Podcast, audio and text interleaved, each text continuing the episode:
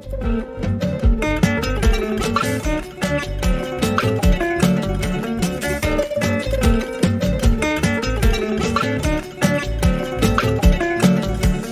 是很多的网文作者是赶上了一波红利嘛，就是哪怕你这个作品它没有特别的成功，但是在这种背景下也也被买到了版权，也是那种一两百万。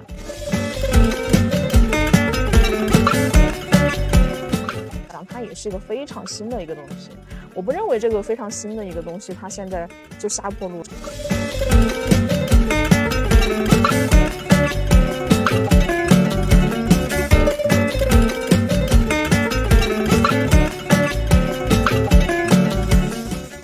欢迎来到专注路径，期待结果，钱和流量，Hope Always 的搞钱搞流量系列访谈播客。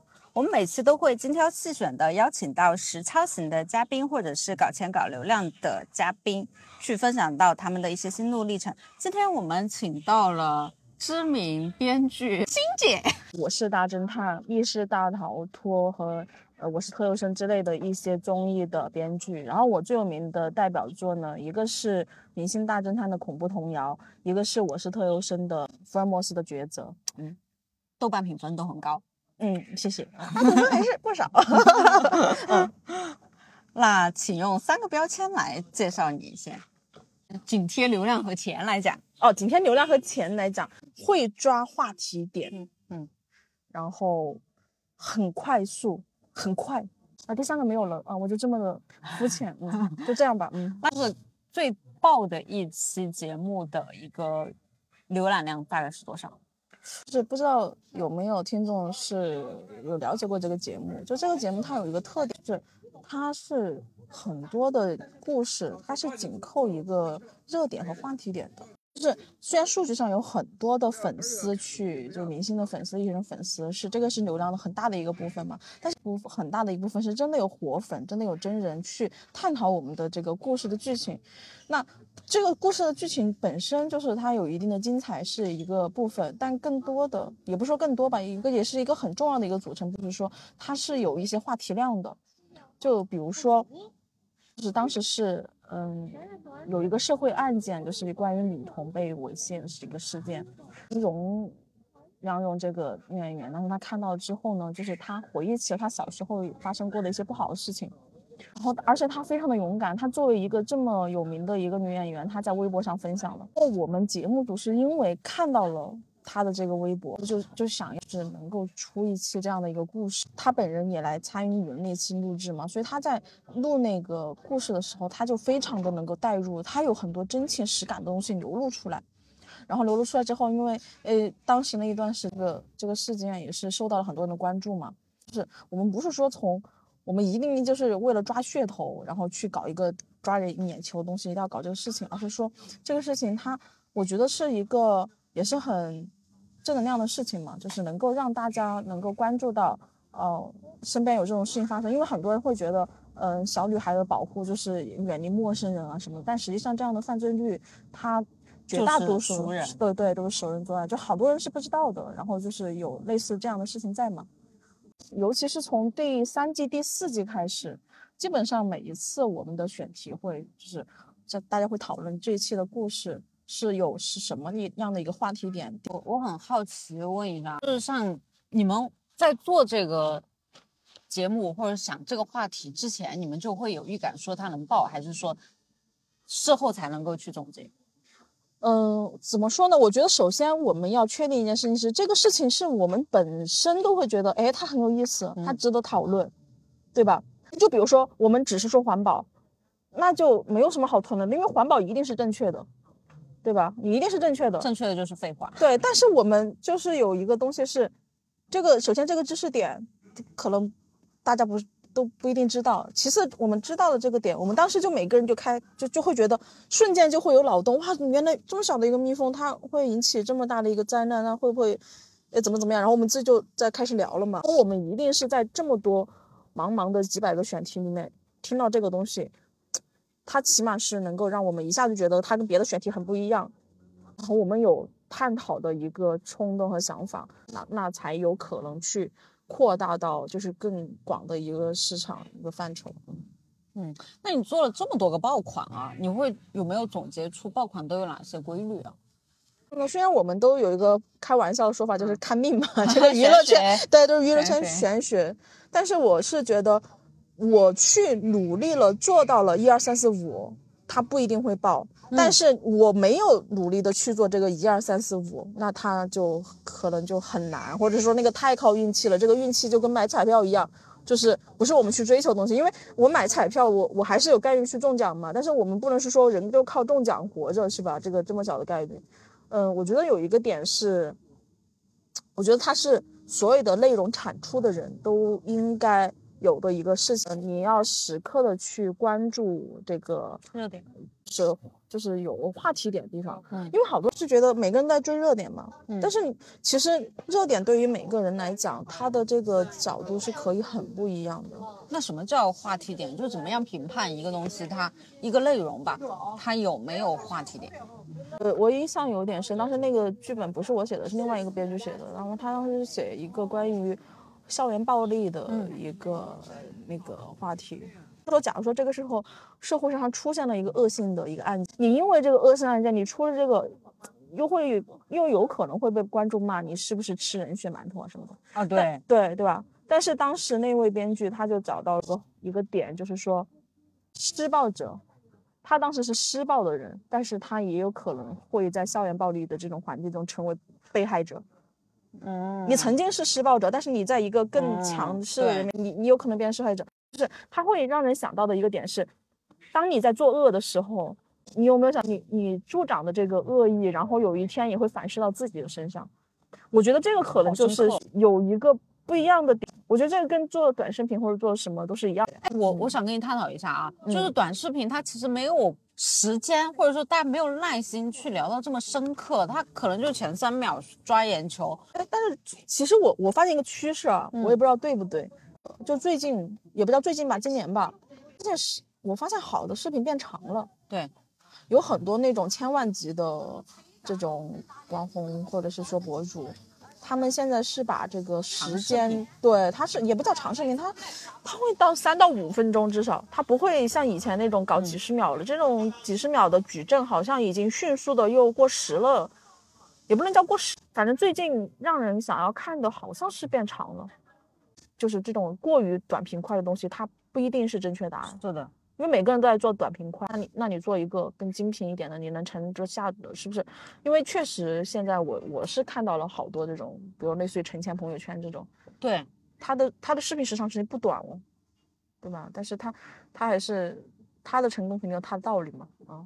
而且现在播客，我们现在做播客，我们就会发现，其实很多一个小时左右的节目，它都很。它的完播率也很高，就你说大家没有耐心吧，其实也有，只是说看你到底要选择哪一部分的用户成为你的用户，你的观众。对，而且我觉得现在的这个时代有一个特点，就是我们每个人都是这个时代的历史的一个见证者，这个历史是在发展中的。就比如说短视频，抖音这种短视频，以前是没有。当它有了之后，然后你就会觉得哇，它占占据了你所有的关注度，因为这个东西是没有的。然后所以大家会，大家就会产生一个幻觉，是不是？哎，是不是现在就是做短视频才可以？但是随着现在我们已经好像整个中国吧，至少好像这个短视频我们都见识过了，然后会不会又会回归回到正常一点？就像那个，就像我们做综艺一样嘛，就是之前。前两年，真的真的会有很多导演，有很多制片说：“哎呀，现在大家都看短视频了，好像都不看综艺了。”但你看，其实综艺发展的也还是挺好的。哎，那会不会后面会？因为我其实接触了很多的同行嘛，就是他们现在其实短视频会越来越综艺化，尤其是像一些探店的。其实我觉得不是综艺化，而是专业化。哎。对吧？就可能更多专业人士下场去来做短视频。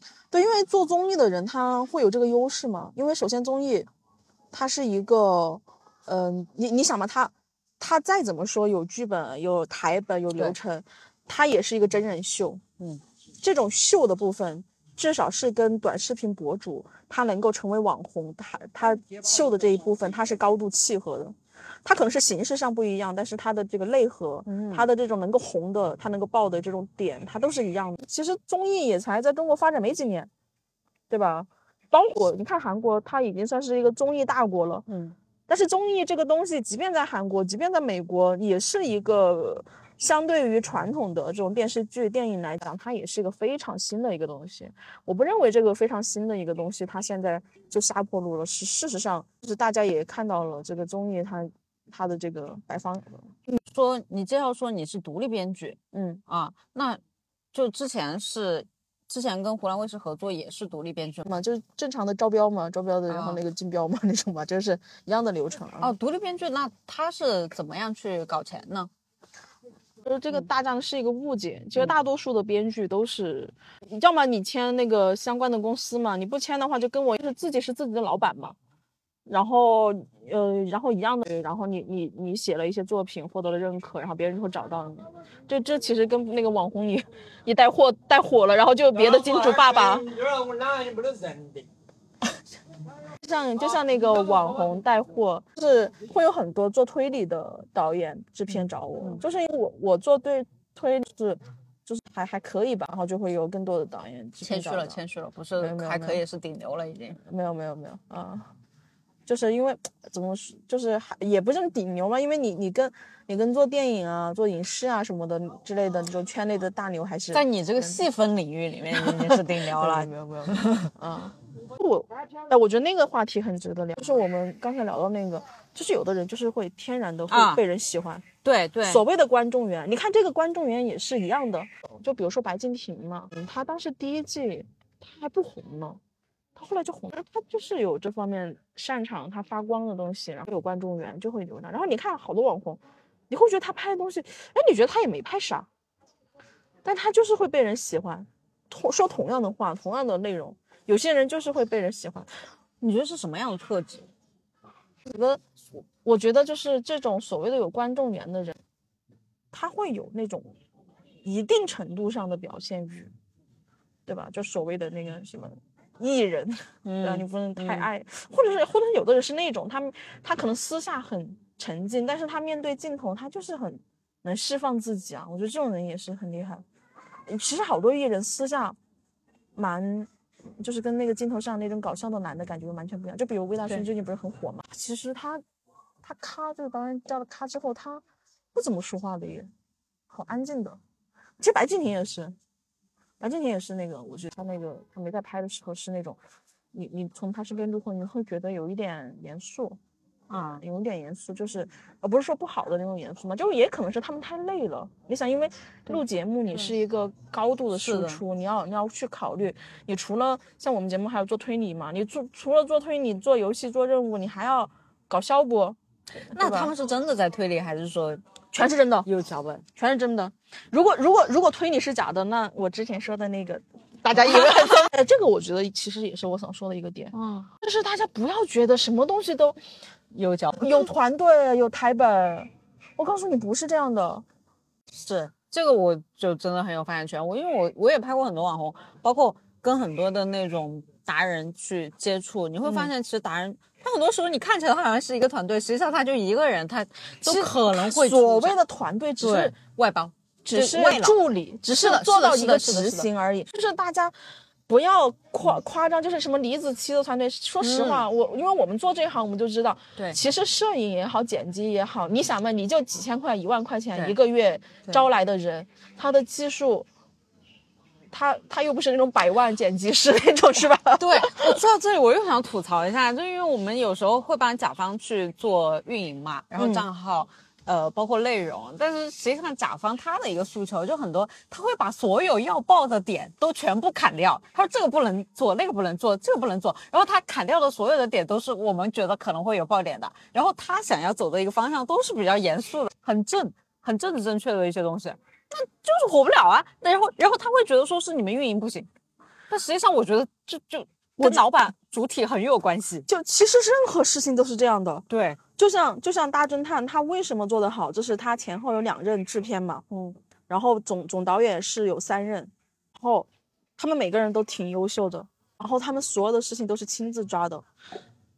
没有谁可以替代那个拍板的人的那个重要性的一个角色。就比比如说，我以前做《大侦探》的时候，那个制片他就是要求非常的高。那个编剧嘛，我们在那个创作会上，我们就会谈自己的故事有哪，有很多时候，包括我本人也是，我才说几句话就 pass 掉了。然后，但是你就要适应这样的节奏，因为你回过头，你你真正你当下可能很委屈，哎，你都没听我的，你都没听我讲完，你怎么就？但是 很多职场新人对对，很多职场新人会这样。但是像像，因为我本人也是做了好多年的那个地产策划，我才去做的这个嘛，我可能就承受力高一点。因为我后来回头一想，那个故事确实是他说不行，是基于他的知识体系，他的这种长期的这种判断。他就从一开头他就知道了这个东西他没有做起来的可能性，然后才会不想听后面。因为我后来做了几，是我本人也是有有有自己的一些感悟，对编剧这方面有一些认知之后，我也发现，当我听到一些，尤其是新人，嗯，他们的一直那个讲稿的时候，确实是一开始就，第一这个东西它太常见了，它太千篇一律了，然后只是这位编剧他比较年轻，他不自知而已。然后第二就是可能这个东西它它有审核风险，然后他也不自知。然后第三个就是，嗯，他可能以为这个推理上很符合逻辑的，但是实际上没有。是还有一个很常见很常见的情况就是，他觉得这个东西，嗯，故事特别好，但是他没有任何的话题讨论度。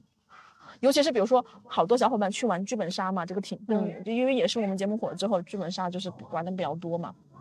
然后你就会发现，你有里面的女性角色，有非常多的女性角色，她的杀人动机，或者是她老公的杀人动机，她亲戚的杀人动机，都是被强奸。嗯，为什么？是因为很好编，我就这三个字被强奸。然后，然后这个女孩有杀人动机，这个女孩的男朋友，她老公有杀人动机，她的孩子或者是她的亲，她的爸爸妈妈有杀人动机，对吧？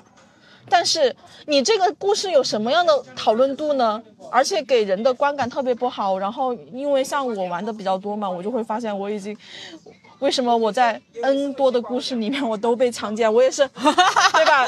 你你玩久了你会觉得啊，这个故事好无聊啊，我怎么又被强奸了？就这种感觉了嘛。就是做综艺为什么他的要求高就高在，比如说，可能我刚才说的那种话也会得罪很多写剧本杀的小伙伴，因为好多的推理名作。尤其是日本的推理名作，这种类型的题材也很多啊。那为什么别人可以，我不可以？但第一，首先别人的那本书，它可能是六十年代出版的，九十年代出版的，对吧？他在六十年代、九十年代，这个这个故事是可以的，或者是零几年它是可以的。这到到了现在，大家就会觉得，其实他已经不对太多了。那比如说你你做短视频，你会说，哎，这个网红他也这么做的呀？哎，我 遇到很多，对吧？嗯。但是你有没有想过，这个网红人家是两年前这么做的？呃，不要说你一个东西，它可能一两个星期它就过时了，你你更别说那种什么两年前、三年前的东西了，对吧？其实本来就是，尤其是现在这个时代就发展的这么快，你还不跟跟紧节奏，你老是拿这种以前的东西来说事的话，那作为一个新人，他需要怎么样去提高呢？你你自己要想成功的话，那首先就是自己就要对自己要求很，我相信那个。因为有的事情他就是运气很好，但是他运气很好的背后，他一定是做了就是比别人更多的努力。那你你想，我做了所有的努力，我都不一定成功，但是你不你你就不能只看那种只靠运气成功的人呀，对吧？我至少是我我要拼尽全力的，我才能够加大我这个成功的概率吧。我我认为至少是应该是这么一个思路。那也也有可能现在有人在骂我啊，你都。你你这站着说话不腰疼是吧？你这个毒鸡汤，但有的时候怎么办呢？那其实现在躺平躺平也可以嘛，因为我们现在这个时代，你要饿死好难哦，对吧？这些今年有一个话题还火过一阵嘛，就全职女儿啊，对吧？因为爸爸妈妈的退休金或者是还没有退休嘛。比较年轻的就没有退休，工资很高啊，然后是给点三五千块的零花钱，在家里做做饭什么的，是吧？你知道我遇我面试的时候遇到过最夸张的一个女孩子，她说她三个月就只花了六百块，真的是啊，她她就已经很久没有找工作了，然后她来我这里找工作，她因为比较喜欢我啊，我就我就问她，那你这么多半年没有工作是怎么活下来的呢？他就在家里面啊，反正也不出门，也不购物，也不买东西，然后吃饭是爸爸妈妈本来就要做饭嘛。对，是这样的呀，是这样。而且而且说实话哦，去菜市场买菜，好便宜的。我发现了，是吧？就我自从我自从开始养生，自己开始做饭之后，我会发现，我好像也确实花不了那么多钱。对，所以我觉得就是人一定要想清楚自己想要什么。我觉得躺平，我我觉得可以啊，这个时代允许你躺平。我们我们的先辈 搞到我对我说夸张一点，我们的先辈抛头颅洒热血是吧？就打下了就是我们社会主义中国。我们就是要让后代幸福。你你觉得你的幸福就是要躺平，就是每个月花六百块，我觉得一点问题都没有。但是你不能既要又要，对，对吧？很多人他就是躺不平，然后又卷不动。哦，我感觉你整个人都好放松啊，就接纳度很高。我我真的觉得什么都可以，因为我自己也经历了一个阶段，好多人就问我嘛，为什么我这两年没有出作品？从从去年有很长一段时间，我当时躺平了，因为有段时间我就觉得我一个月六百块也可以了，对吧？我作为那你之前你会有流量焦虑吗？比如说我上一期节目很恐怖童谣，它流量很高，话题度很高，那我要去超越我上一个作品，会有我这种吗我我是我是因为成功的太早了，因为我的第一个处女作就是恐怖童谣。哇出道即巅峰，就是这个感觉，所以 所所以我我当时看到上热搜啊什么的，我一点感觉都没有，我以为、我以为这上热搜很容易。对啊，嗯，啊当然我们节目还是很成功嘛，是后来还是经常上热搜，但是就是我后来才知道，原来上热搜是那么不容易的事情，对，要花很多钱来买。就是而且当时那个热搜是因为那个时候节目还很穷，因为整个芒果 TV 才刚出来嘛。也开刚开始做，其实那个热搜是正儿八经的真金白银的热搜，因为没有节目组没有钱去买，然后就就当初也是年幼无知，哦，我不知道这个热搜真的很珍贵，已经在好几年前就已经经历过，我就天天焦虑，为什么我现在写的东西就是没有办法会不会有人会不会有内心有个声音说？对啊，我就是我就是会怀疑自己，为什么我还我我就没有在做出像恐怖团那么成功的作品？但幸好我后来是那个福尔摩斯的抉择，就是他他虽然他的那个数据上来讲，他没有嗯达到恐怖童话的那种数据嘛，或者是说，因为我我后来在大侦探写了一些别的也，包括那个我是大侦探上卫视的那个版本嘛，也是有一些比较好的一些作品。嗯，但是但是那个福尔摩斯的抉择，当时给到我的另外一个感觉就是，因为那段时间我比较低谷期，然后我就我就已经是那种心态了，我觉得无所谓嘛，我赚钱就好了，我也不追求什么流量不流量。但是那个节目就是那个那个，它是一个声音剧嘛，一个舞台剧，是真的 B 站上有很多小伙伴喜欢，有很多人二创啊什么的，然后就就给到我信心，就包包括今天为什么我来安仁做这个戏剧嘛，就是因为我觉得，嗯，我我会找到一个让自己自洽的一种方式。那因为我不是科班出身，我一直很自卑，我不是科班的这个编剧出身。那我现在就是做一点科班出身的编，那我就做戏剧嘛，啊，总没话讲了吧，对吧？就是这种爬到了十五年的顶端啊，是就是想要去补课。啊！难道你不焦虑？你现在没有以前红吗？其实也会吧，就是我感觉我是买完房我就，哎，不焦虑这种所谓的流量的这种没有没有以前红的这种 失落也好，而且我也不觉得，我也不觉得就是编剧一定就是每每年要出什么什么一一定多的数量，其实所谓的间隔年嘛，嗯，也是挺好的。像今像今年我写的这个话剧，我写的非常的顺，我我一起头，这个人物他台词他就是他就自然而然的出来了，哇，下笔如有神。就是没有任何的卡顿，我会觉得我都会觉得这个故事不是我编的那种感觉，是那个人物他自由的生长出来，这个感觉就非常的好。他哎，那我很想问一下，像现在其实，嗯、短视频也很缺编剧嘛，就很多人在招这种短视频的编剧。那你觉得像这种博主重要，还是说他的脚本重要？我觉得还是人。我举个例子嘛，当时，当时有一期的大侦探是因为时间改了，就编剧的时间非常的急，就是当时王鸥和那个魏晨他们那个故事线就只能写的比较简单，是大概他们曾经是情侣，然后然后分开了，本来是一个没有办法的办法，然后不够精彩的一个故事线，但是就是因为他们两个很优秀的演员。他们就很入戏，然后就成成就了，就到现在 B 站上的那个二创都非常是，当时王鸥就给魏晨唱了一首《成全》，然后陈陈，然后魏晨就忽然很入戏，然后他们两个人的那种 CP 感，那种那种戏剧张力瞬间拉满。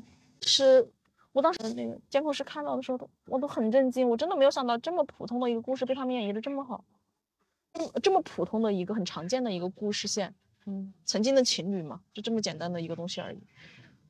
肯定是有他们自己的人生感悟，他们曾经扮演过很多角色，他们对这些戏曾经的这些剧里面的一些感受综合起来了，他们对人生的一个感受，他们才能够在那一瞬间把这个这个戏剧张力拉满。那我它它是一个成全的一个关系嘛？我觉得综艺跟那个短视频它会更接近一些，因为它是秀，它你你再说他是有剧本，包括大侦探这种就是强故事性的剧本的综艺。但是你归根结底，它是真人秀，也有秀的部分。比如假如说我来去做一个短视频博主啊，嗯什么的，就是一定要想清楚，是你一定要搞真的，你一定要有真的，因为因为大家都以为是假的，但是实事实上，你看那些就是出圈的东西，全是真的。因为我觉得其实观众是越来越聪明，越来越聪明，就是。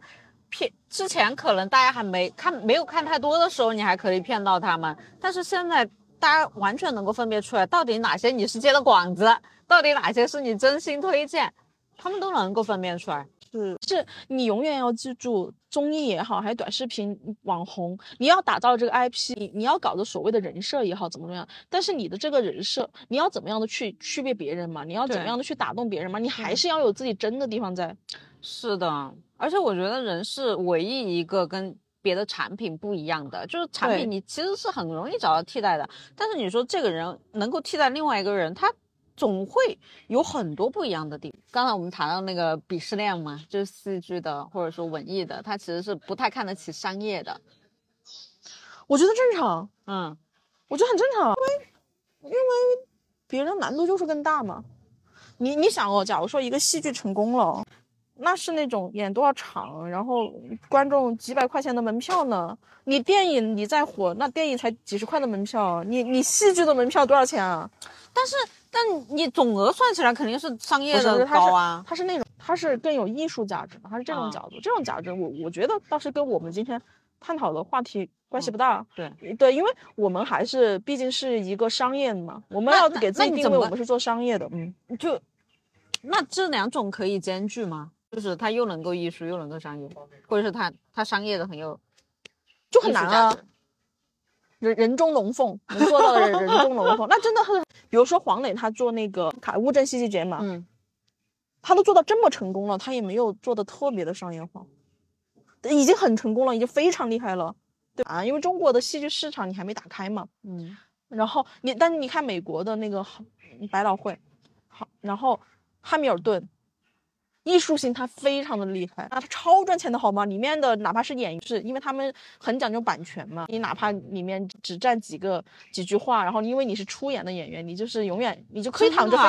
我如果是美国的编剧，我都可以躺平的好吗？因为那个版权会一直分给我。但是中国不是这样了吗？嗯，我是想要探讨一下文艺工作者，或者说是写小说、写网文的，好像现在有很多网文作家。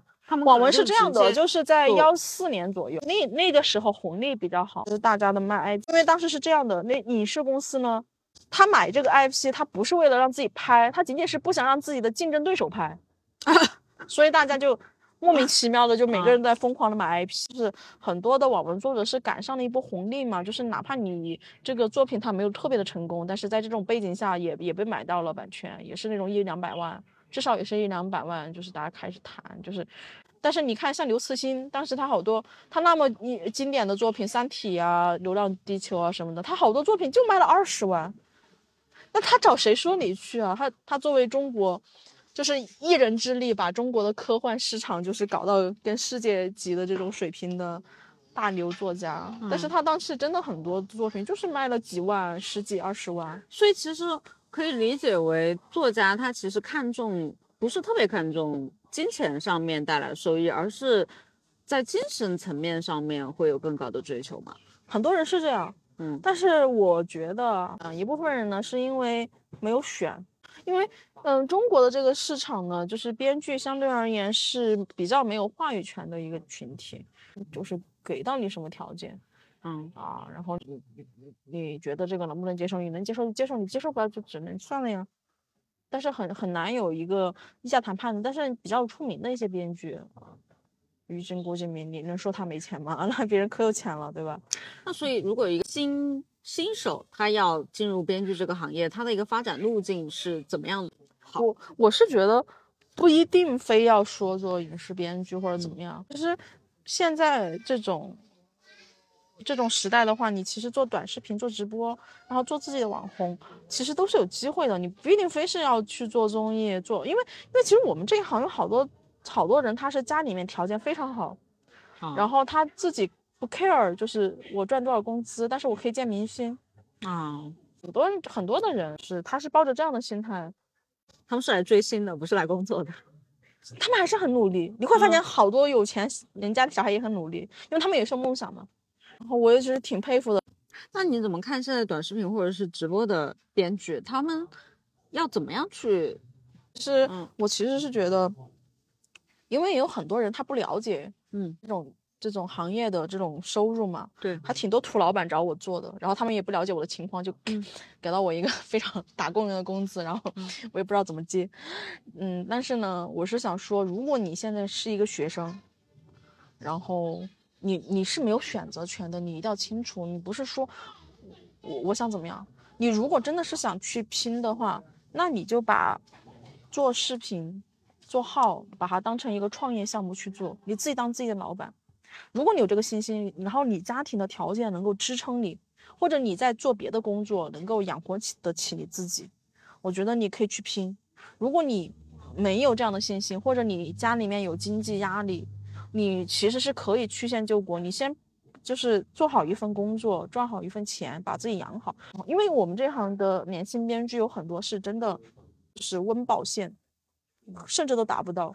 他不会说你的这个写的这个剧本红了，或者说更有话题、更有流量，你们能分到更多。我会分，我会在下一嗯步分到更多的钱面膜，因为我是，但是很多年轻编剧你没你你没有这个能力，就是因为这我觉得这因为这个就是之前说过的那个人生阅历的问题嘛，还有就是说这个写作能力的东西，然后确实是不是说谁都可以做的，比如说综艺它要求就更高，啊短视频要求说实话，跟我我也不怕得罪人，就是如果同时又做过短视频的人，又做过综艺的人，你就会知道，至少 S 级的这种，或者是 A 级以上的综艺，内容像的综艺，它的要求是要比短视频高非常非常多的。因为前两年剧本杀也比较火嘛，在剧本杀上赚钱了呀，呃赚了几十万、百把万的也挺多的。哎那现在剧本杀，嗯，是不是就没有人在写本子那些了？还是有，但是市场变小了很多。嗯，但是我一直觉得剧本杀其实是适合年轻人创业的一个不错的一个小本生意。但当然你自己要对自己的生意要上心嘛，你能不能选到一个好的本，你能不能好好的演出来？因为本是你自己当 DM 的话，同样的一个本，你演的好演的不好，体验感很不一样嘛。哎，是，然后你才你才能够留住老客人嘛。然后现在竞争也比较大，然后那个玩家变少了嘛，现在。对那那你能不能留住客人？而且老玩家变多了，他们就又很挑剔了。呃，你觉得你今天在就编剧领域里面能够达到现在的水准，你觉得应该怎么样总结自己的关键能力？抓爆点和写得快。写得快有多快？哇，我经常遇到那种第二天就必须要写剧本，因为第三天就要拍了。我操，这么这么快，嗯这么夸张啊？嗯，遇到过啊。有的时候你为了追求速度，你要降低质量嘛，因为没办法嘛，因为你你艺人的时间都定了，然后之前的剧本 pass 掉了，你只能找一个新剧本，然后就没办法，那你最快的时候一天写了多少字？两三万吧。太但是两三，牛逼了吧！但是两三万不重要，重要是你、你要把这个故事编圆了，这个很重要。而且我还是推理向的，你想，啊，对啊，那怎么怎么怎么会快这么快速？就是让你平时积累啊。不那假如说你带一个徒弟啊，你带一个新人的这种编剧，他要独立操作一个类似的这样子的项目，他要写一个本，你会重点教他关注哪几个魔鬼细节？嗯，能够理解市场的审美。我觉得这个不不一定是编剧哦，嗯，可能是做做内容项的人都应该思考的一个问题。为什么是这个？你要取悦自己，你就想怎么写就怎么写。你要想去拿奖，OK，你就往文学、往这种深度去靠。但是你要想赚钱，你就必须要迎合市场。迎合市场很难的，不要以为写点什么低俗的东西，写点什么那种什么狗血的东西，你就能够，你就会赢得市场，很难的。那怎么样才能够赢得市场呢？我觉得这是一个很大的一个嗯知识架构体系，你要自己去理解的一个知识架构的一个东西。那你说的审美，就是用户的审美，它普遍都是什么样子的？这个就我们拿呃短视频或者直播这种最就鄙视链的最末端，我觉得这个这个问题是个伪命题，为什么呢？就是因为我们都不是人民币，我们做不到每个人都喜欢。你就想清楚，你能够做到你擅长的，然后这个东西又能打动一部分人就可以了。我觉得已经很成功了。那你觉得像一个推理的剧本，或者说小说，或者说网文，就推理上的，就他做到什么样的程度，你会觉得他就是合格的？其实，其实好多人不知道那个推理哦，你能够把，你能够把故事编圆了，都已经很少。好多好多那个编剧，呃，包括有一些推理小说作者哦还是很有名的，我都不说是。然后他以为他给到的剧本是没有问题的，然后我们就开始提问题呢，他才发现我原来这么多 bug。啊，当然，我们的剧本其实最终呈现出来还是蛮多观众会发现还是有 bug 嘛。但是我想说的是，嗯，其实我们现实中的执行中会发现，嗯，就是到那个可以播出来那个程度的那个 bug 的那个数量都已经很难了。所以是没有没有 bug 的。没有没 bug 的推理小说，阿加莎也做不到，就是最有名的那些也做不到，都会有 bug 的。福尔摩斯也做不到。真的、啊？嗯，但那真实世界会有 bug 吗？真实世界的故事就很无聊啊，比如说抢劫案，嗯，我随便找到一个看起来好像很有钱的人，上去捅了他一刀，他就跑了，嗯，这哪有什么 bug 呢？我要查这个案子，要么就监控拍下来了，要么就是什么 DNA 啊什么的，你没有故事啊。那那像一部推理小说，它写到什么样程度，你会觉得它是顶级的？我觉得这个问题你也不必剪进去，因为其实优秀的推理小说本身就很少，啊，本身就很少，嗯不是我来说顶级，是市场就就顶级了，嗯。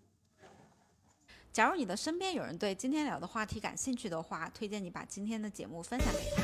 感谢你的关注点赞，你的支持就是这个节目每周一更新的最大动力。如果有什么改进建议的评论的话，欢迎留言给我，我都会一一改进的。